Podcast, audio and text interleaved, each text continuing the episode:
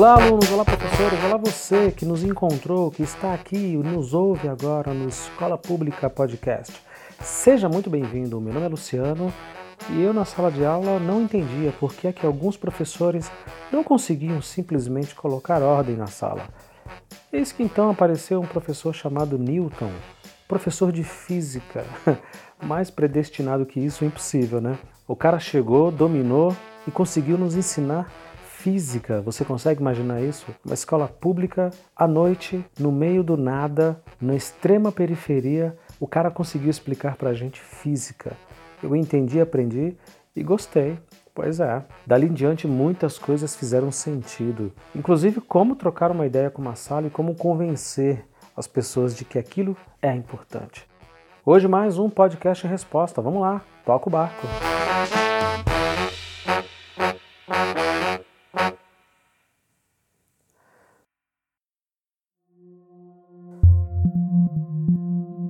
No episódio de hoje, nós vamos falar especificamente do Folha na Sala. É um podcast criado pelo jornal Folha de São Paulo.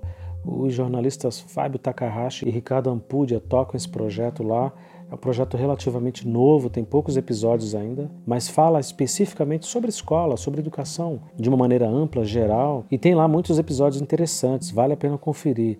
Eu próprio já ouvi todos, desde o primeiro dia quando foi lançado. Uma iniciativa e tanto que ajuda, que dá suporte e que contribui muito para a causa. Especialmente agora que grandes conglomerados têm entrado com força no mundo dos podcasts. Ainda mais quando se discute a educação, melhor ainda. Eu pessoalmente só vejo vantagens. O episódio especificamente que a gente vai tratar agora foi um episódio lançado no dia 15 de outubro de 2019 uh, que tem lá como título sobre a inclusão escolar, as salas de recursos que funcionam na prática. Eles fizeram lá um episódio muito bacana mostrando os lugares onde a inclusão deu certo e quais os caminhos ou os possíveis caminhos para que isso seja seguido por outras escolas numa escala muito maior. É um episódio super interessante, mas que, todavia, merece uma consideração merece ser pontuado em alguns aspectos aqui no nosso podcast. Então vamos lá!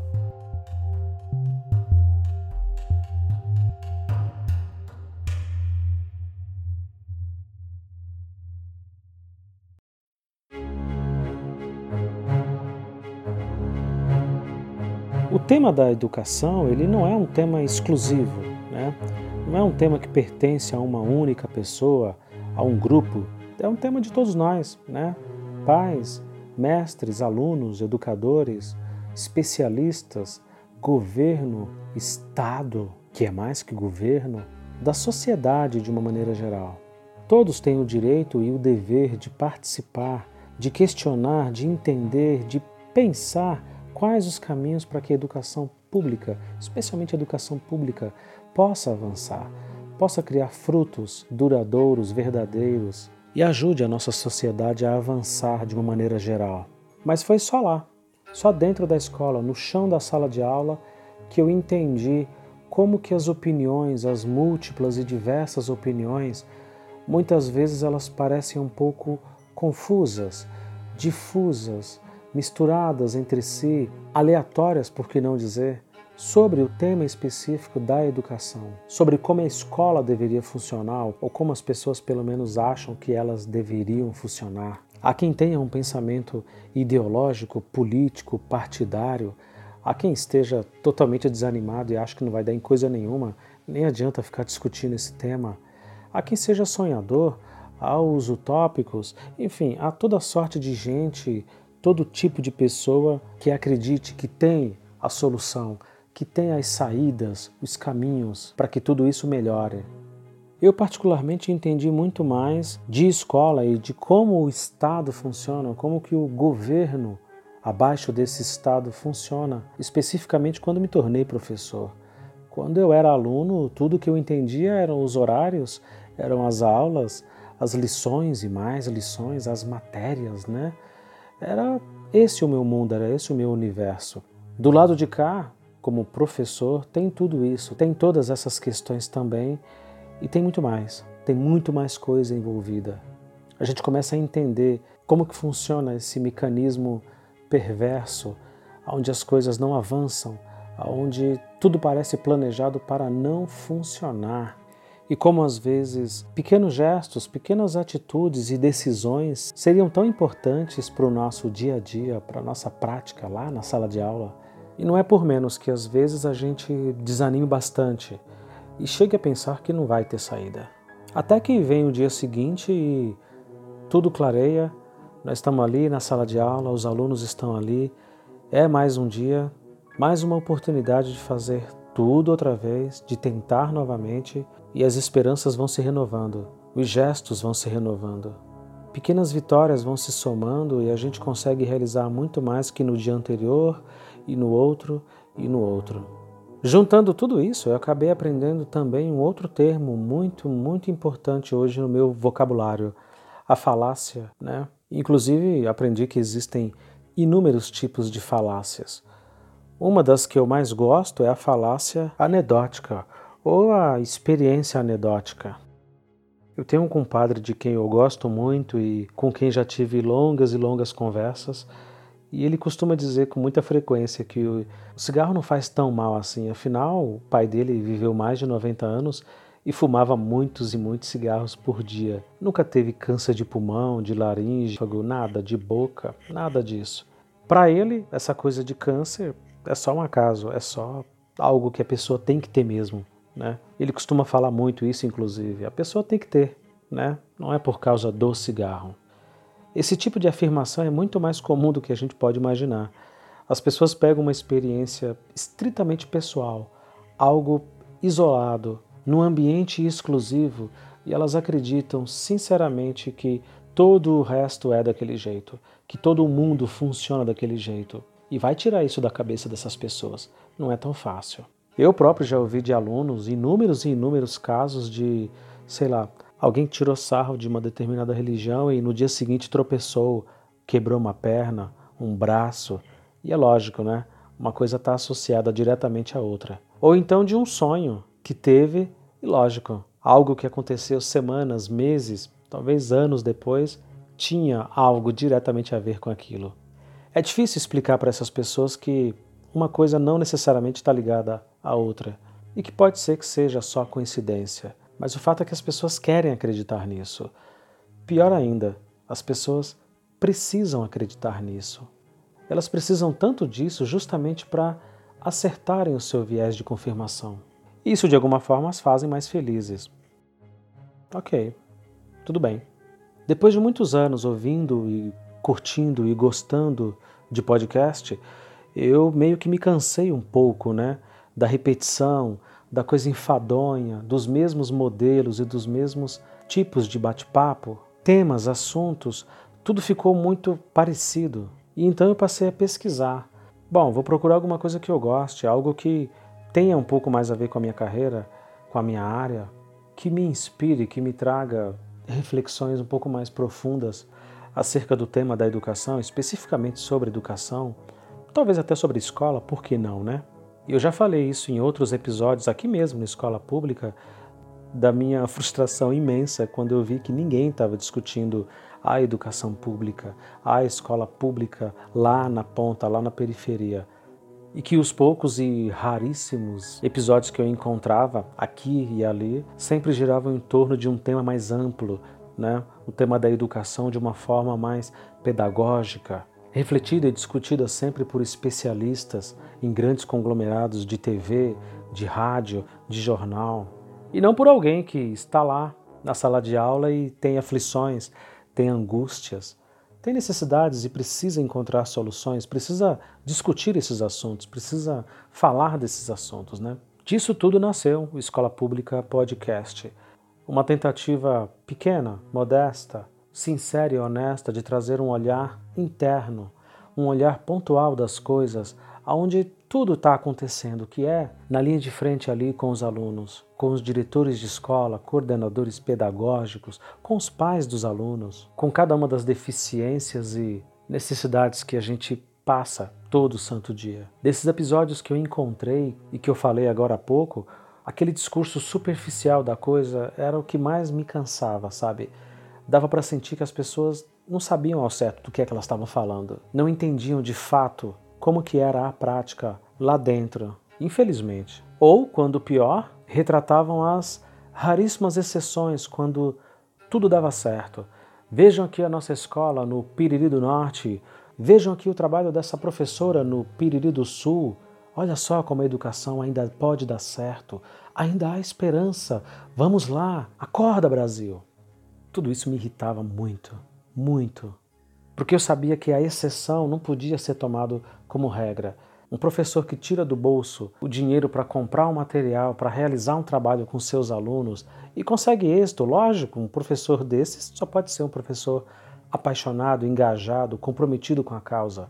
Não pode ser tomado como regra, não pode ser tomado como um bastião de esperança e como uma centelha de inspiração a ser seguida. Não, de forma nenhuma, de forma nenhuma. A gente precisa sim ver a regra e a regra é de muito, mas muito descaso, de muita falta de ordem, de planejamento, de cuidado, de pensar soluções e caminhos para a educação, de pensar no que é que esse professor precisa para realizar um bom trabalho, de quais ferramentas ele dispõe hoje e de quais ele precisaria para conseguir um êxito. Eu sei, eu sei que não é tão fácil. Existe Há por esse país milhões de professores e outros tantos mais milhões de estudantes em realidades diversas, em situações múltiplas, mas ainda assim é preciso tomar e entender a regra. Qual que é a regra? Qual que é verdadeiramente a necessidade desse professor, desses alunos, dessa sala de aula, daquela escola de uma maneira geral? Quando a gente pega um caso isolado, um único caso isolado que deu certo, e toma aquilo como um caminho a ser seguido, faz parecer que todo o resto deveria fazer aquilo. Ou pior, faz parecer que todo o resto pode fazer daquele jeito e conseguir os mesmos resultados. Não, não é assim. E quando a gente fala, por exemplo, em inclusão, nossa, aí, aí o assunto é ainda mais delicado. Como é, por exemplo, o que a gente vai ouvir e comentar junto aqui sobre o podcast Folha na Sala. Vamos lá.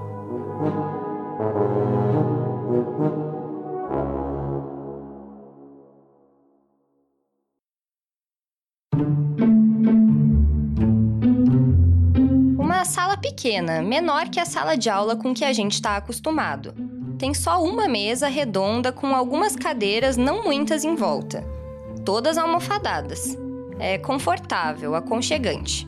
Nas paredes, um calendário, a palavra do dia, que era melíflua, desenhos dos alunos, um quadro branco e um mapa mundi. É um ambiente silencioso, ajuda na concentração. Eu tô falando de uma sala de recursos, a da Escola Estadual Branca do Nascimento, em Curitiba. O objetivo dessas salas é promover a inclusão dentro das escolas. Eu sou Amanda Luder. Eu sou Fábio Takahashi. E hoje, no Dia do Professor, é a Amanda, jornalista aqui na Folha, que vai apresentar esse episódio do Folha na Sala sobre como as escolas estão trabalhando a inclusão. Para você que é professor ou professora e está ouvindo a gente, um feliz Dia do Professor. Feliz Dia do Professor!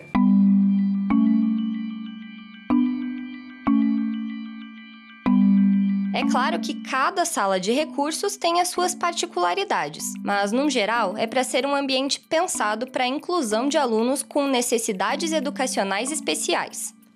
E isso se chama educação inclusiva, ou até mesmo educação especial inclusiva. Mas não se fala mais só educação especial.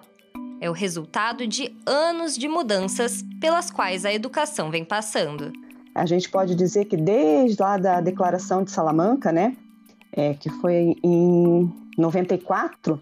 Essa é a Nádia Poleto, professora da Sala de Recursos da Escola Dona Branca, que é como os professores chamam carinhosamente o colégio.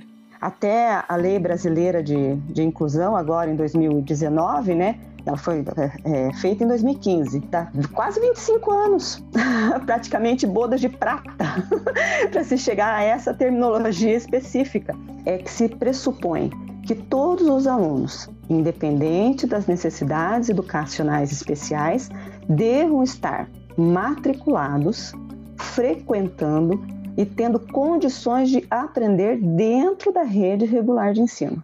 Ok, uma pausa, vamos lá. O episódio já começa justamente falando da Escola Estadual Dona Branca lá em Curitiba, no Paraná, tratando justamente dessa sala de recursos, né? Que é uma sala especial preparada para receber esses alunos de inclusão, né? A especialista aí, a Nádia Poleto, falando e trazendo essas informações, como a gente acabou de ouvir. E quando ela fala que todo aluno tem o direito ao aprendizado, independente das condições de aprendizado e das dificuldades que cada um tenha de estar matriculado, de frequentar, e deve ter condições de aprender dentro da rede regular de ensino, eu confesso que isso me dá até um pouco de arrepio, porque me faz lembrar imediatamente como que foi o meu contato como profissional em sala de aula com um aluno com necessidades especiais. Já que desses três pontos que ela indicou aqui, estar matriculado, frequentar e ter condições, só os dois primeiros ali estavam sendo cumpridos. Aquela criança estava matriculada, estava frequentando, mas já sobre as condições de aprendizado é uma outra longa história. Já são outros 500, né? E eu vejo que é aí, justamente aí, nesse ponto, que eu começo a divergir quase que totalmente. E esse nosso podcast aqui do Escola Pública tenta, ou pelo menos pensa, que vai conseguir trazer esse tipo de discussão. Por que é que não há condições, né? Por que é que apenas a matrícula foi garantida? Por que é que esse aluno está frequentando, mas não há um aproveitamento prático, honestamente falando? Para mim, a discussão tinha que ser apenas e tão somente sobre isso. Uh, mas não é. Infelizmente, não é. Como a gente vai ver ao longo desse episódio, e como sempre acontece, aliás, a discussão sempre acaba tomando um outro caminho, digamos que um tanto emotivo, citando ali casos isolados, experiências pontuais, bem-sucedidas em determinados lugares, com determinadas pessoas. Aquilo que eu tinha falado antes da experiência anedótica, né? Faz parecer que sim, que esse 1% que dá certo, às vezes nem 1%, muito menos que isso, pode ser implementado, pode ser feito, pode ser adotado de uma maneira geral e abrangente. E não é, não é assim. Eu, do outro lado, prefiro falar dos outros 99 e tantos por cento, sei lá qual número exatamente isso representa, do que não está dando certo, do que não funciona. E de como a imensa maioria dos professores eles são simplesmente jogados numa situação às vezes constrangedoras para o aluno que tem o seu direito retirado e para nós que não temos a menor ideia de como lidar com essas situações. Essa lei a que a Nádia se referiu é a Lei Brasileira de Inclusão da Pessoa com Deficiência, instituída em 6 de julho de 2015. O capítulo 4 dessa lei é inteiramente dedicado ao direito à educação. Ele estabelece, por exemplo, que é obrigatório um sistema educacional inclusivo em todos os níveis e modalidades, e também um projeto pedagógico para um atendimento especializado. Ou seja, qualquer escola deveria estar preparada para receber um aluno com deficiência.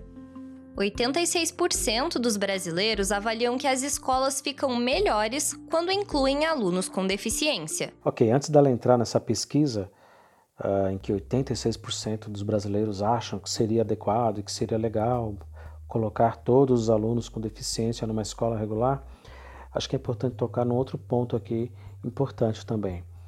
Uh, quando se fala em escola regular, em ensino regular, está se falando na verdade da escola que a gente conhece, né? Dessa escola que a gente, dessa escola que todo mundo matricula seus filhos. Havia, como a Elsa já nos contou, dá uma olhada lá se você ainda não ouviu, escolas específicas só para colocar esses alunos, esses estudantes, essas crianças e jovens lá dentro. Escolas específicas só para pessoas com deficiência. Hoje isso não é mais assim. Hoje você tem ali uma sala com 35, às vezes 37, 38 alunos, e entre esses estão também lá dentro alunos com deficiência. E é lógico que a ideia é muito boa. Integrar esses alunos misturado aos outros alunos fazer com que eles participem dessa rotina, com que eles entendam como que o mundo lá fora funciona, é fantástico. Tudo que um pai e uma mãe de uma criança com deficiência mais sonha é justamente ver o seu filho cada vez mais integrado ao meio, inclusive na escola, ou principalmente na escola. Mas é óbvio que há uma distância enorme entre o que seria ideal, o que dá para fazer e o que é que está sendo feito. E o que está sendo feito, infelizmente, eu posso até estar exagerando um pouco aqui, mas é muito, muito pouco, para não dizer nada. Na prática, é quase nada. O que, em outras palavras, significa que nós estamos cometendo um crime, já que ao invés de integrar, de incentivar a inclusão, nós estamos atrapalhando todo o processo. Esse é o resultado de uma pesquisa nacional do Datafolha, encomendada pelo Instituto Alana, que luta pela defesa dos direitos e do bem viver da criança. Essa pesquisa foi feita em julho deste ano com mais de 2 mil pessoas em 130 municípios. Outro ponto considerado positivo foi que 76% dos entrevistados acham que a criança com deficiência aprende mais ao lado de crianças sem deficiência. Além disso, 68% dos entrevistados se disseram contrários à afirmação de que a criança com deficiência em sala atrasa o aprendizado daquelas sem deficiência. O Brasil tem 1 milhão e 200 mil estudantes com necessidades especiais cadastrados. Desses, 92% já estão inclusos nas classes comuns, ou seja, na educação inclusiva. Os dados são do último censo escolar, que foi feito no ano passado. São estudantes de 4 a 17 anos que podem ter alguma deficiência, transtornos globais do desenvolvimento ou alunos com altas habilidades ou superdotação. É, eu fui ver a pesquisa, fui verificar esses números com mais calma e tá tudo lá no Instituto Alana, como ela disse aqui, feito pelo Datafolha também, em parceria. E é lógico, né? É aquela coisa do lugar comum. Ah, você acha que seria melhor os alunos com deficiência estudarem com outros colegas numa escola regular e tal? Lógico, a maioria vai dizer que sim. Eu acho que 86% é até pouco, né? Eu imaginava que quase que a totalidade das pessoas deveriam concordar com isso. Fico até curioso para saber sobre os 14% restantes aí, por que é que eles não concordam. Mas enfim. E aí uma frase que me chama bastante atenção, vejam, eu estou ouvindo isso sabendo como que é a realidade lá dentro. No caso, a minha realidade, né? É quando ela diz que, por exemplo, tantos e tantos por cento discordam da frase de que um aluno com deficiência atrasa o aprendizado dos outros colegas na sala de aula. É verdade, um aluno com deficiência não necessariamente atrasa o desenvolvimento e o avanço do aprendizado dos colegas e, da, e dos demais alunos. Uma coisa não está diretamente ligada à outra.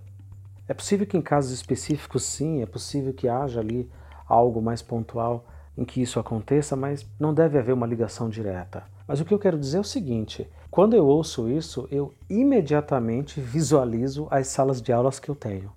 E no mesmo instante enxergo aqueles alunos com deficiência que eu também tenho. E cada vez mais o que eu ouço nesse episódio do podcast, especificamente nesse episódio, vai se distanciando muito, mas muito daquilo que eu encaro, da realidade que eu preciso enfrentar todos os dias para conseguir construir aprendizado, para conseguir criar situações em que haja conhecimento envolvido.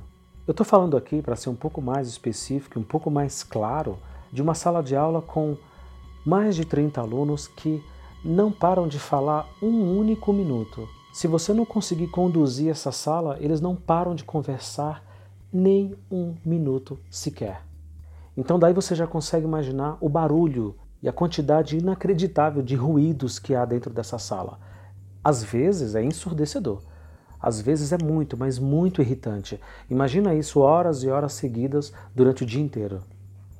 Some-se a isso também o estado da própria sala de aula, que não tem nada de aconchegante, pelo contrário, a gente tem uma lousa, algumas mesas, cadeira e só na maioria das vezes nós temos janelas fechadas, na maioria das vezes nós temos um ambiente feio, com cores frias, mornas, que não trazem uma alegria necessária ao ambiente. Afinal, a gente está falando de conhecimento, de aprendizado, de estudar, de aprender.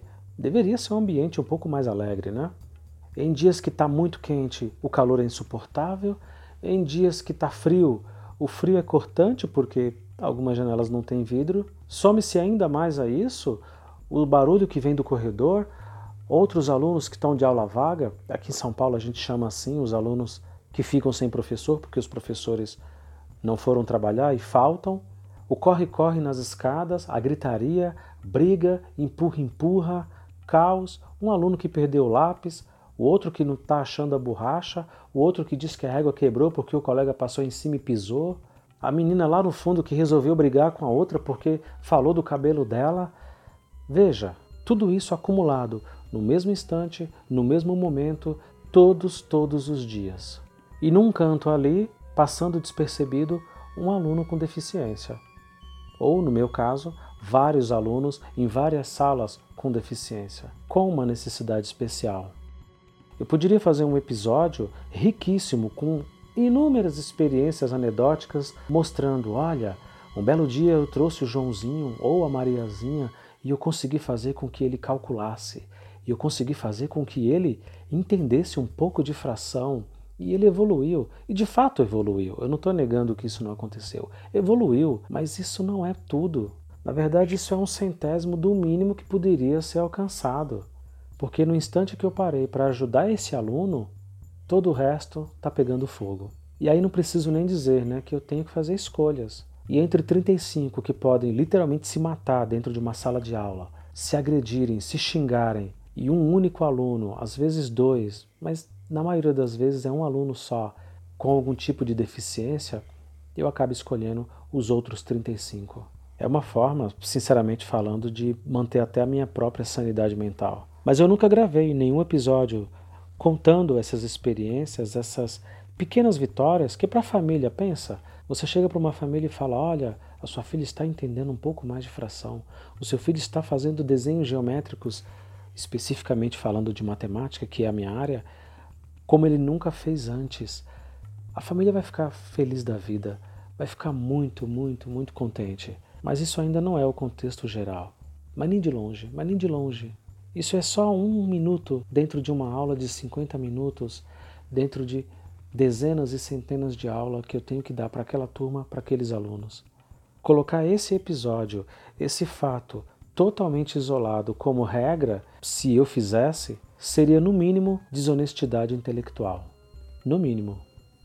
O correto aqui no caso seria apontar os outros tantos minutos e horas e dias e meses em que eu não consegui realizar nada por esse aluno em que eu não pude dar o suporte que ele precisaria. E questionar, aí sim, e questionar, aí sim seria válido, por que eu não consigo? Por que é tão difícil? E quais problemas eu tenho enfrentado no meu dia, nas minhas aulas, para conseguir pelo menos o mínimo de êxito? Daí a gente percebe por que, que é tão difícil conseguir esse tipo de discussão. Veja, não é muito mais interessante você ouvir uma história que deu certo? Mesmo que essa história seja 0,001% da realidade. Os outros 99,999 não importam, não interessam tanto porque é chato, né? É chato ficar ouvindo coisas que não deram certo. Problemas, dificuldades, reclamações. Não, a gente não quer ouvir sobre isso. A gente quer saber aquilo que teve sucesso, mesmo que tenha sido algo muito, muito pequeno e muito isolado, em algum lugar, sabe-se onde. E é essa aqui, para ser sincero, a minha birra. Mais especificamente quando se fala de casos esparsos, de contextos únicos e exclusivos, especificamente contando uma única história, falando de um único momento, fazendo parecer que tudo é assim ou que poderia ser assim. Não, tudo não é assim, tudo não poderia ser assim, porque há muitas outras variáveis envolvidas e uma centena de outros problemas dentro desse contexto. É chato, é pesado, é cansativo falar disso e principalmente tratar das soluções pertinentes. Mas esse é o fato. E é assim que as coisas são. Porque é desse jeito que as coisas estão.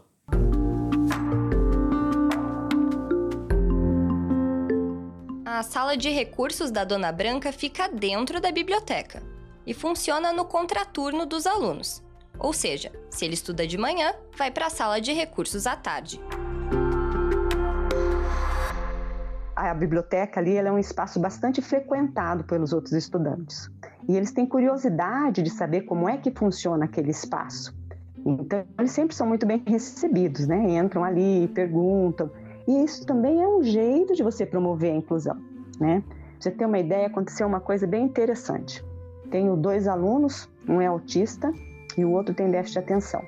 São, assim, exímios desenhistas. Desenham muito, mas muito bem. Aí eu peguei e falei, ah, vou colocar aqui, fazer uma promoção deles, né? Levantar a autoestima, a gente trabalha bastante a autoestima.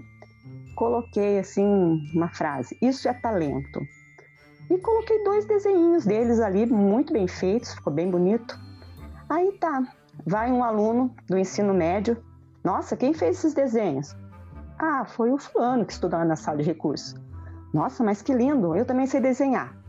Ó, para resumir a história, tornou-se um espaço interativo. Hoje, aquela parede virou uma parede de exposição, né?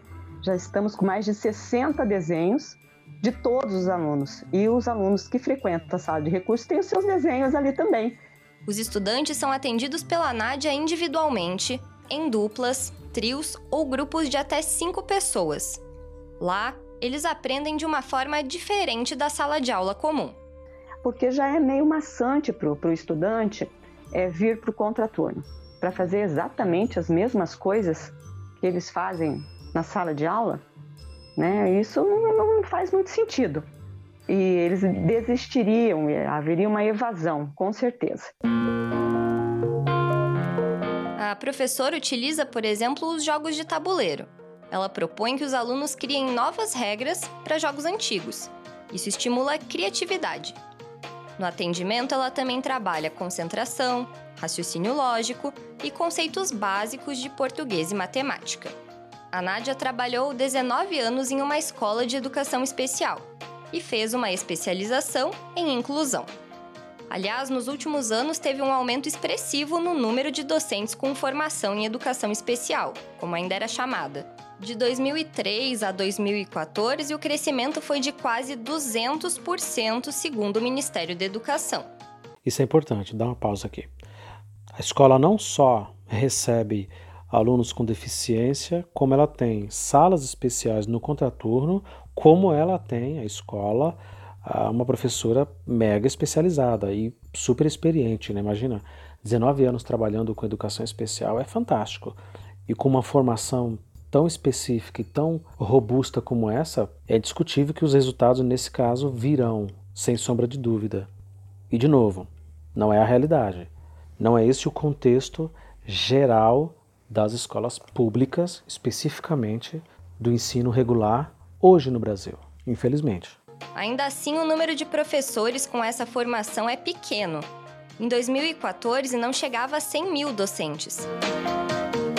Quando a Nádia decidiu ir para o ensino regular, foi direto para a escola Dona Branca.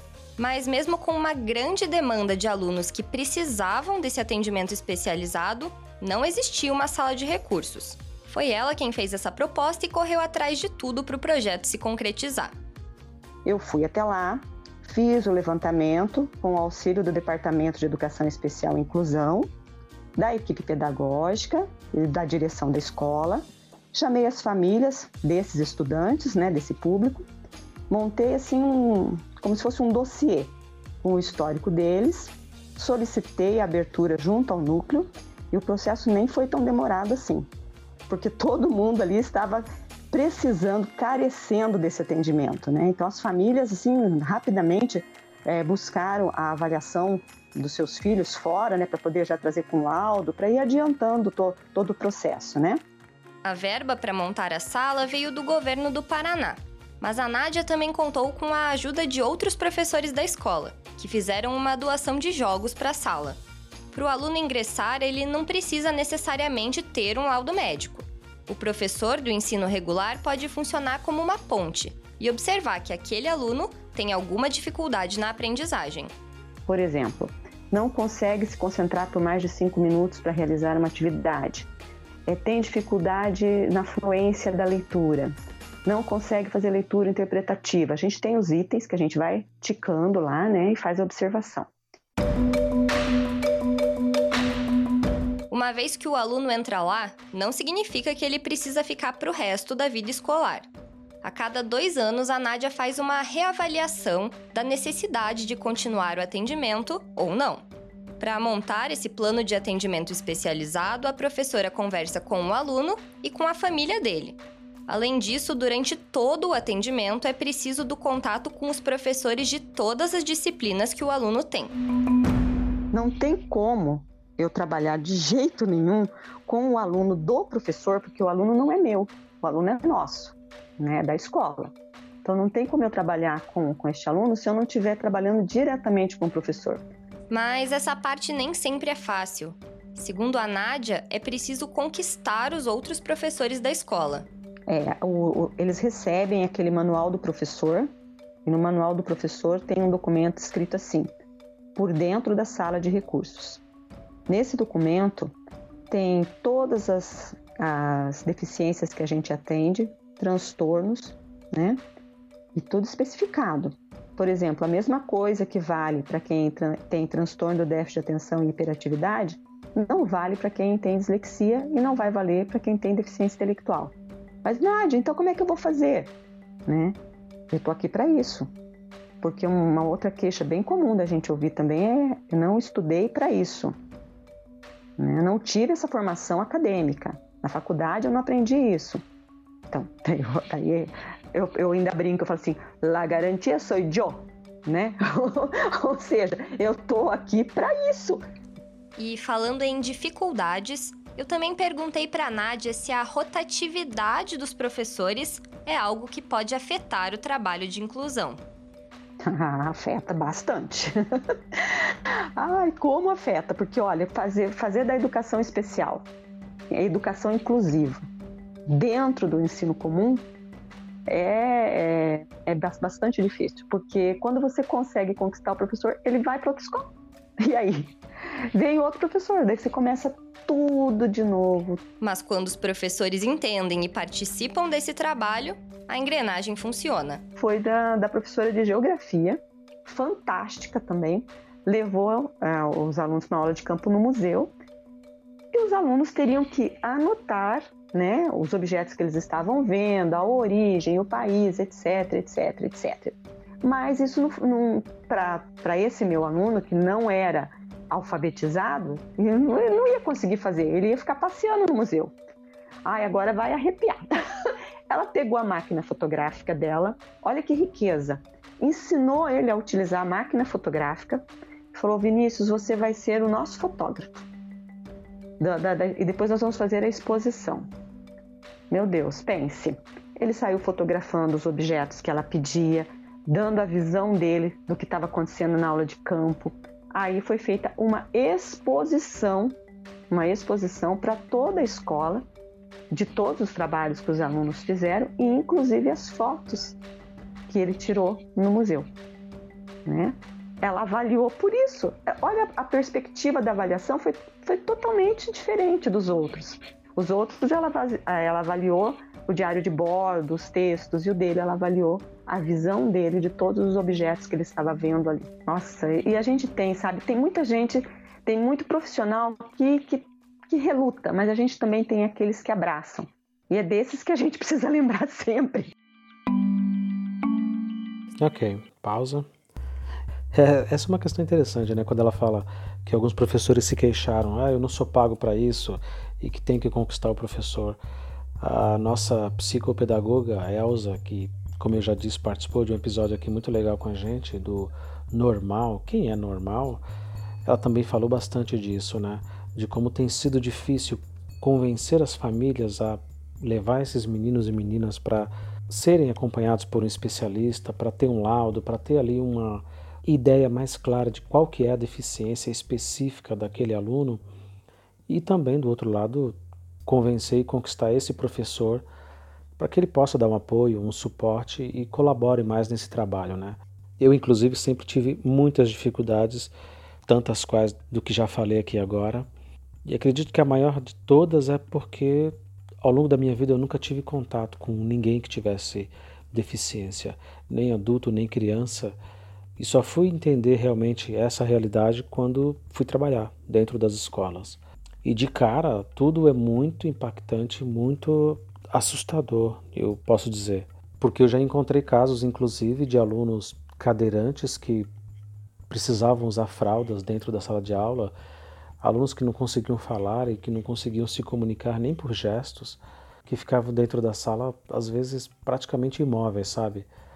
Até alunos com síndrome de Down e outras deficiências do tipo que a gente nem acha que é deficiência, acha que é só mesmo um aluno mais agitado ou um aluno mais quieto, mais calado. Enfim, são vários exemplos aqui que eu poderia citar e que só confirmariam o que a professora Nádia Poleto está falando aqui nesse podcast específico do Folha na Sala.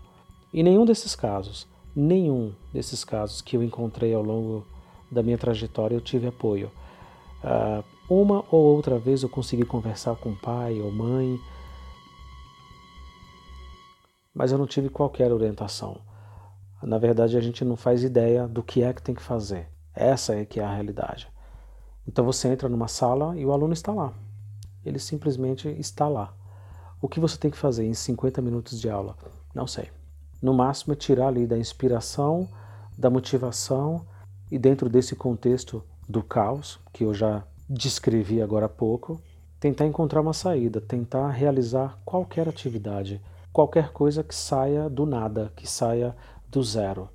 E contar isso como uma vitória, né? contar isso como uma evolução, um aprendizado.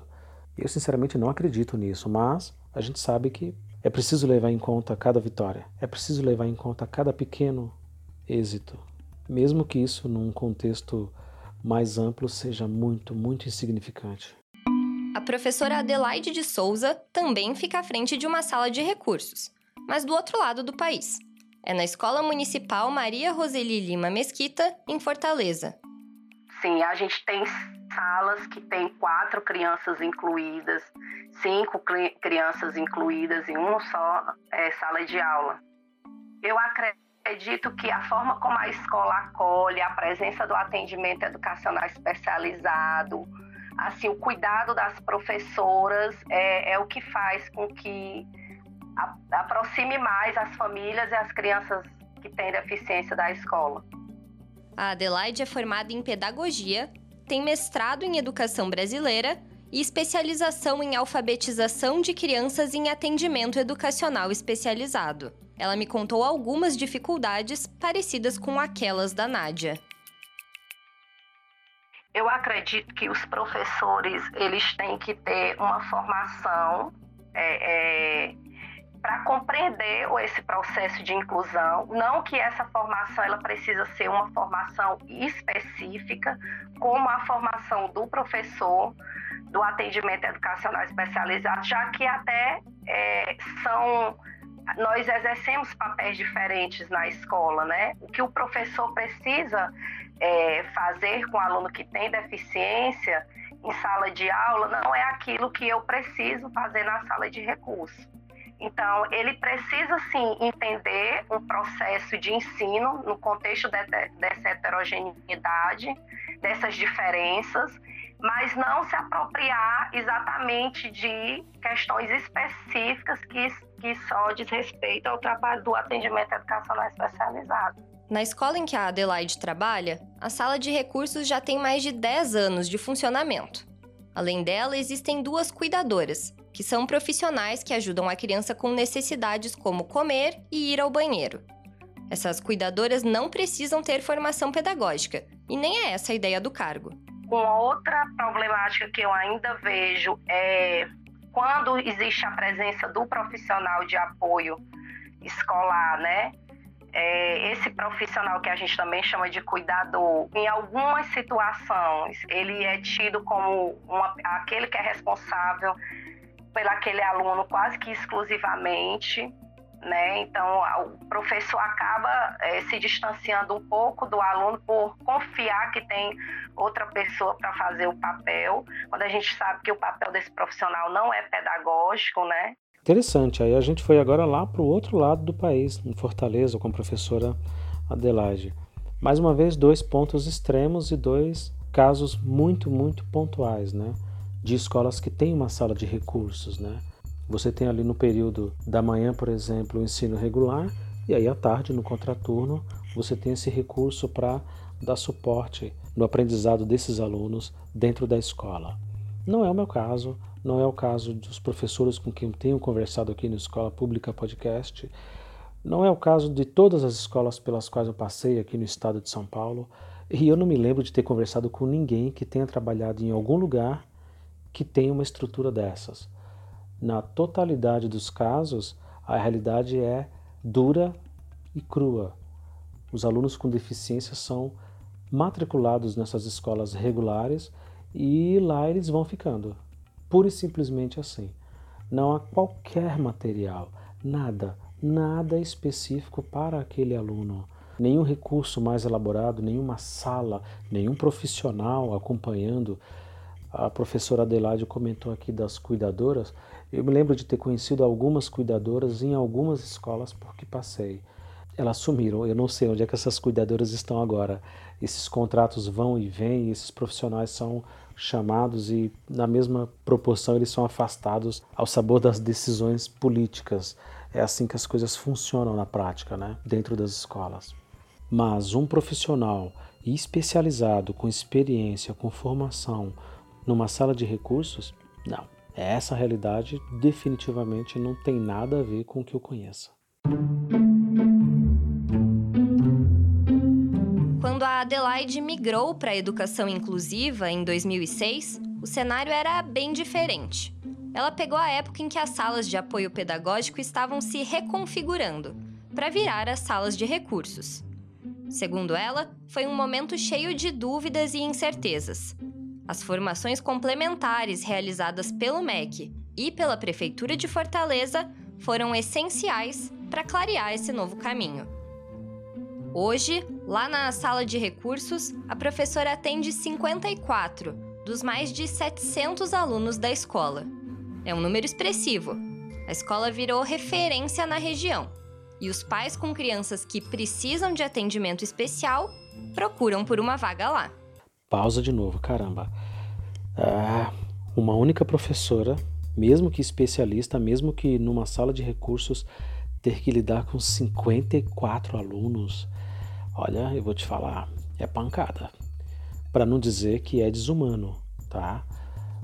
É impossível, sinceramente é impossível você conseguir produzir algo de qualidade, bons resultados num ambiente assim. Não tem como, não tem como. E quando a professora Adelaide, ela também fez essa queixa, né, de que os professores do ensino regular, no caso eu e tantos outros que estão ali ensinando português, matemática, geografia, inglês, imagina, história, arte, que eles têm essa resistência, que eles têm essa dificuldade, é esse contexto que eu estou descrevendo aqui e tenho comentado em outros episódios aqui do podcast. Você imagina uma sala caótica com todos os alunos brigando, fazendo um barulho ensurdecedor, e lá no cantinho tem um aluno especial. Não tem como. Na prática, por mais que eu queira, não tem como. Eu não consigo. Esse aluno sempre vai ficar para trás. De alguma forma ou de outra, das cinco ou seis aulas que eu tenho com aquele aluno por semana, ele vai acabar ficando para trás na maioria das vezes. E se eu quiser exaltar um único trabalho, um único dia que eu consegui fazer algo com ele, eu posso usar isso como exemplo, fazendo aí uma experiência anedótica. E vai parecer que tudo está perfeito, vai parecer que ele está avançando. É, de alguma forma ele está, não se pode dizer que não. Mas é muito pouco, né? Na verdade é quase nada. Então, não é desse lado da história que eu prefiro falar. Eu prefiro falar do outro, do outro instante em que ele não está produzindo porque eu não consigo cuidar dele, eu não consigo acompanhá-lo. É, hoje eu acredito que, que precisaria de mais de um profissional pelo grande número de alunos e pelo atendimento das escolas de abrangência. Então, como o atendimento é um trabalho muito específico, que exige também que a gente faça todo um percurso para a construção do estudo de caso, plano de atendimento, eu acredito que a presença de um outro profissional facilitaria o trabalho e daria mais qualidade. É, a gente ainda permanece com o que foi determinado naquele primeiro momento que eu te falei, é, de 2008, que é um profissional por escola. Na minha avaliação, é, falta ainda a secretaria perceber que a, naquele primeiro momento em que nós tínhamos 10, 12, 15, 20 crianças incluídas, não é mais o momento que nós estamos vivendo hoje. E que muitas escolas são como a escola que eu trabalho, com mais de 50 crianças incluídas, outras, inclusive, em processo de investigação, com possibilidade de diagnóstico de alguma deficiência, e é crescente esse público, tem crescido. Então, um profissional não tem dado conta, e eu acho que a secretaria ainda não é, fez essa avaliação.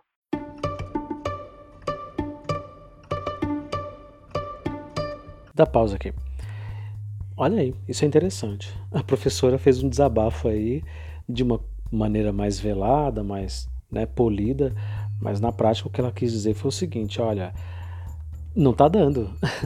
Tomar conta de 50 crianças deficientes e acompanhar esses alunos com qualidade é impossível, né?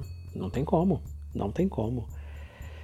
Bom, isso vai ao encontro de tudo que eu estou dizendo aqui, de que na prática, a gente consegue realizar muito pouco, né? E de novo, sendo mais uma vez repetitivo aqui, ficar escolhendo apenas os pouquíssimos e raros e escassos e espaços exemplos positivos é na verdade fazer parecer que tudo está bem, né? É fazer parecer que, olha só, estamos avançando. Não, não estamos. Na verdade, não estamos. A gente está muito longe de avançar. Nós estamos é no meio do caos no meio da bagunça, completamente perdidos, sem saber para onde ir. Para um pai, para uma mãe, e eu conversei com muitos deles já ao longo de muitos anos, é extremamente gratificante ver pequenos avanços, pequenas evoluções.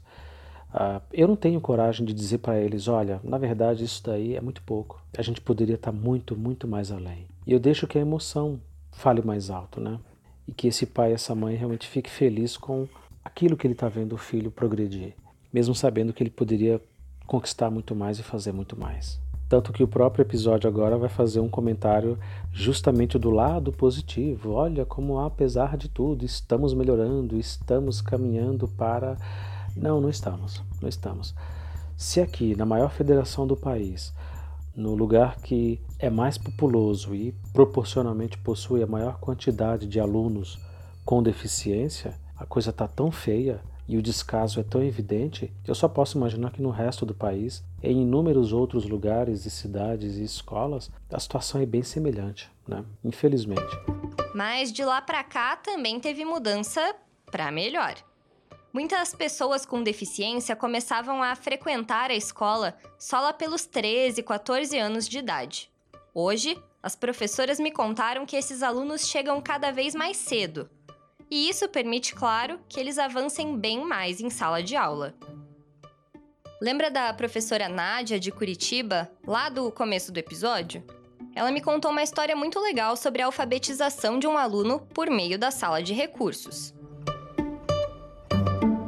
É, o Vinícius, quando chegou pra gente, ele tinha 14 anos, não era alfabetizado, precisava utilizar uma colinha para conseguir escrever o nome porque ele conseguia escrever em letra caixa alta, é, não, não escrevia em letra cursiva, tinha bastante dificuldade. Aí eles foram para fazer a identidade dele e ele e o, e o, cara lá falou assim: não, não precisa assinar. Ele falou: eu sei assinar. A Nádia ensinou. Aí ele assinou o nome dele completinho, completinho. A mãe tirou uma foto da identidade dele e mandou para mim, né? Porque para ele foi uma conquista assim maravilhosa. Além de professora, a Nádia tem uma veia artística. Ela faz teatro, escreve roteiros de peças e também poemas.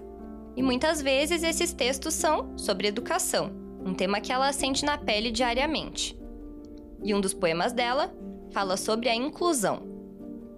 Esse é, na verdade, é um pretenso poema, né? Porque foi uma metáfora. E ela teve a inspiração na frase de um estudante que eu estava atendendo. Ele tem transtorno do espectro autista. E no meio da nossa conversa, eu falando: onde você está sentado? Ele falou: estou sentado na primeira carteira na parede. Daí eu falei: você gosta de sentar lá? ele parou assim, não interagiu, pensou um pouquinho disse assim para mim: Eu não quero só ficar. Hã? É, eu não quero só ficar lá na sala. Eu quero fazer parte.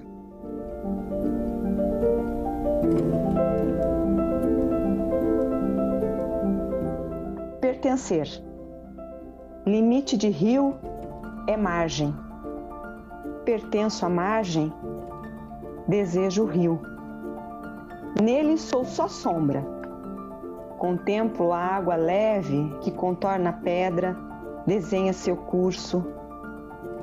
Há riscos. Me arrisco, me atiro, suspiro. A água leve me contorna. Sigo o curso. Pertenço ao rio. Agora contemplo a margem. Não há limites. Sorrio. Pertenço. Sou margem. Sou rio.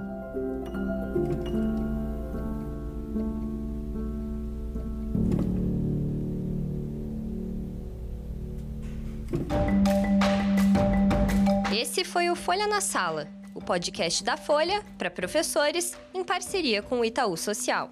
A edição de som é de Stefano Macarini. Na próxima terça tem um novo episódio.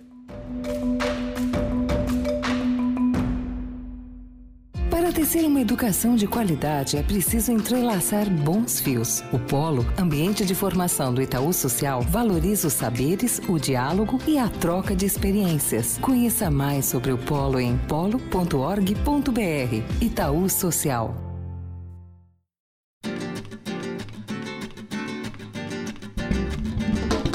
Eu entendo que todo meio de comunicação precisa e deve tratar de todos os assuntos, e como eu disse no começo, o tema da educação não é um tema que pertença a um único grupo, que pertença a uma pessoa. Todo mundo pode discutir, todo mundo tem o direito e eu diria que até o dever de discutir. Especificamente um podcast, ou uma matéria na televisão, ou uma reportagem num jornal, sempre vai trazer diferentes visões, diferentes contextos e situações, justamente para tentar ampliar a nossa visão sobre o tema sobre o assunto aqui, nesse caso a inclusão de crianças com deficiência dentro da escola do ensino regular. Eu entendo de verdade, sinceramente, às vezes esse positivismo que se faz, né? Essa coisa de, olha, ainda há esperança. Gente, vejam que emocionante esse caso. Como foi bacana a reação desse aluno ou como foi linda a atitude dessa aluna. Mas comparando com tudo que eu já vi e com tudo que eu já ouvi, eu só consigo ficar triste. Na verdade, bastante triste. A experiência aleatória, anedótica de coisas tão pontuais e tão isoladas, para mim elas só acabam atrapalhando mais do que esclarecendo, mais do que ajudando na causa. Né? Nem que os números nessas escolas dissessem que as coisas estão dando certo, eu acho que ainda assim não seriam suficientes para usar como comparativo, como um exemplo bem sucedido. E no caso da professora Adelaide, lá em Fortaleza, no Ceará, a gente vê que nem os números estão dando certo. Imagina, mais de 50 alunos para uma única pessoa cuidar é inacreditável, é surreal. Que dirá trazer exemplos emotivos e casos distintos de um acontecimento ou outro, de um trabalho escolar ou de uma excursão que deu certo. E eu acredito que dá porque esses profissionais, quando trabalham, trabalham com muita vontade e com muita dedicação. Mas, mais uma vez, não é essa a realidade. Infelizmente, a situação é muito, muito precária. em regiões metropolitanas extremamente grandes e populosas, como é a nossa aqui, da qual a gente está falando agora, os casos de abandono são inúmeros. Esse abandono educacional, no qual esse aluno é submetido quando ele fica exposto, né, sem qualquer recurso, sem um profissional bem orientado, no meu caso, sem qualquer orientação, sem qualquer parâmetro de, olha, vamos fazer isso, vamos fazer aquilo, não tem. Nunca tive, para ser sincero, nunca tive. Nunca fui capacitado pessoalmente a lidar com alunos que tivessem deficiências, seja elas quais fossem. Nunca tive uma cartilha, um livro, um manual, um tutorial, um vídeo, uma videoaula, um podcast, uma norma, uma resolução baixada pelo governo ou encaminhada pela Secretaria da Educação, e se isso existe, honestamente nunca tive conhecimento. Ah, nada disso, nada disso chegou até a mim, e na imensa maioria das vezes, o que a gente podia fazer, como eu já disse, era pelo instinto, era pela força do momento e o que dava para fazer.